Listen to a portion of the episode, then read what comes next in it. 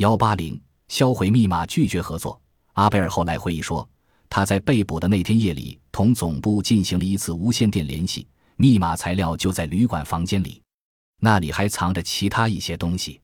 要在六名联邦调查局特工人员的眼皮底下销毁这一切是难于办到的，但是总部定下了一个最低纲领，要不惜任何代价销毁密码和夜里收到的无线电报。销毁密码不难，因为密码很小。他把密码捏在手里，说要上厕所，在一名特工人员警觉的监视下，把密码放水冲掉了。既有无线电报的字条放在桌子上一堆白纸下面。讯问结束后，他们叫他收拾东西。他的画板上还有颜料，就没法从那堆纸下面抽出那张字条，开始擦过颜料。画板擦干净后，就把字条捏成一团纸扔了。当然，感到遗憾的是，未能销毁其他证件。不过，销毁了密码和无线电报，使他感到振奋。特工们给他戴上手铐，带到汽车旁，让他坐在司机后面。他身边坐着移民局的一名特工人员，前面坐着另一个，这就出现了销毁证据的可能性。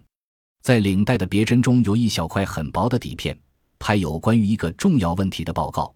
他开始整理领带，那个特工人员发现了，从他手中拿走别针，但是那个特工人员没有冷静的先仔细看看，就立即把别针打开了。他一打开别针，那一小块底片就掉了。而没有被他发觉，他看了看别针，没有找到什么东西，就把它还给了阿贝尔。这件事使阿贝尔更感兴奋。美国联邦调查局希望阿贝尔能投向美国，利用一切场合和时间对池进行利诱，但还是未能奏效。阿贝尔被投入监狱，直到本文开头那一幕——一九六二年和美国飞行员鲍尔斯交换，他才回到苏联。他过了四年零八个月的铁窗生活。回国后，阿贝尔被树为苏联英雄，授予列宁勋章。以后，阿巴尔一直从事间谍培训工作。一九七一年，阿贝尔在苏联病逝。阿贝尔才华出众，处事冷静，领导间谍网活动手段高超。他成功的打入了希特勒德国党卫军。帝国元首保安队头目希姆莱和施伦堡的核心司令部获取了许多高级机密情报，在美国组建情报网，又窃取了许多机密。